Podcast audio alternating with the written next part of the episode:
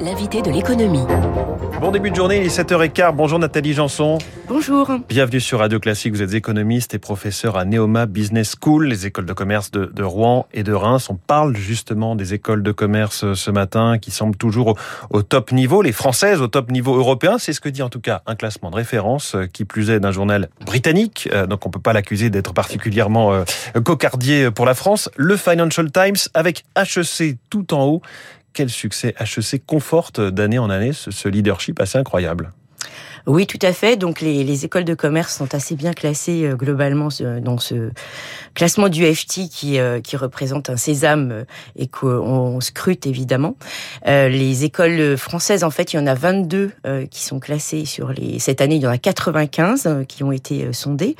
Vous allez plus représenter hein, dans les 95 écoles de commerce européennes, 22 sont françaises. Exactement. Donc ça fait quand même une, une proportion importante puisque c'est quand même un classement mondial. Donc on voit bien qu'il y a une, une une, un maintien de ces écoles de français, de françaises euh, qui, qui témoigne